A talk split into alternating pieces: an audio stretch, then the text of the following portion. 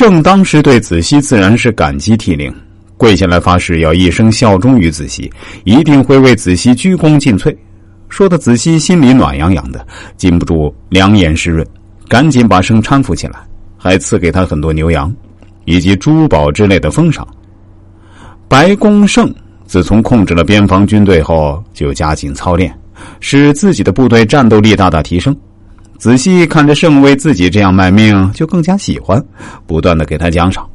后来，圣带领自己的部队打败了吴国军队，子熙大喜，圣借机要求回到都城向楚王敬献战利品，楚王同意了，还为他准备了盛大的庆功宴。然而，圣却趁着这个机会发动了叛乱，并在朝堂上亲手杀死了子熙和楚王，为自己的父亲报了仇。这个故事告诉我们：看一个人不能简简单单的凭其外表，而应该深入分析他的性格，看到他的内心。外表的东西有很多都是假象，只有内心深处的东西才是真实的。所谓“夫情变于内者，行见于外”。所以，我们要学会以其见者而知其隐者。在我们的生活中，尤其是在交友的过程中，千万不可以以貌取人。子熙坚决要胜回国，就是因为他只看到了胜外表的刚强耿直，而没有看到沈子高所看到的胜的心胸狭窄、为人狡猾等缺点。本来胜的父亲被杀，他心中就充满了怨恨，只不过不表现出来罢了。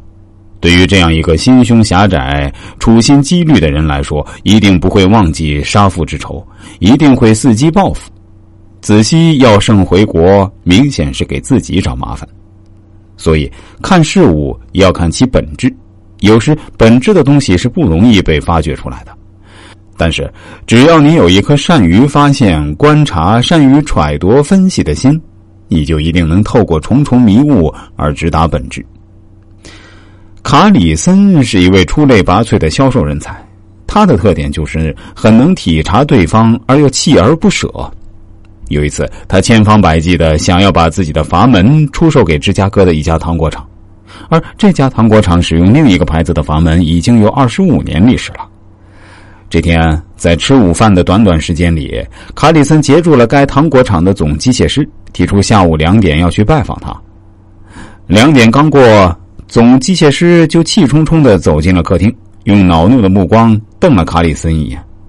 卡里森慌忙请他坐下，开门见山的问：“您用的阀门漏不漏？”“买阀门不是我分内的事儿。”总机械师高声嚷道：“你去找总工程师吧。”卡里森装作没听见他的话，继续问：“什么设备上阀门泄漏最多？”“焦糖蒸汽罐上。”总机械师不情愿的承认，但接着强调：“但我无权购买任何阀门。”这时的卡里森开始展示自己的样品了。他把带来的阀门拆开了，让总机械师看。由于在硬底座和赌盘之间垫的是修剪好的薄钢片，因而阀门可以做到绝对密封。你们的焦糖蒸汽罐使用多大尺寸的阀门？卡里森紧追不舍的问道。四分之三英寸的，总机械师回答：“但我已经告诉你很多遍了，我什么阀门也不能要。”卡里森根本不接这个话茬继续对陷入困惑之中的总机械师说道：“您可以写一张请购单，就说需要一只四分之三英寸的实心阀门，接着进屋去向你们的采购员要一张订单，然后您就会感到阀门的泄漏问题将会彻底解决。快去吧。”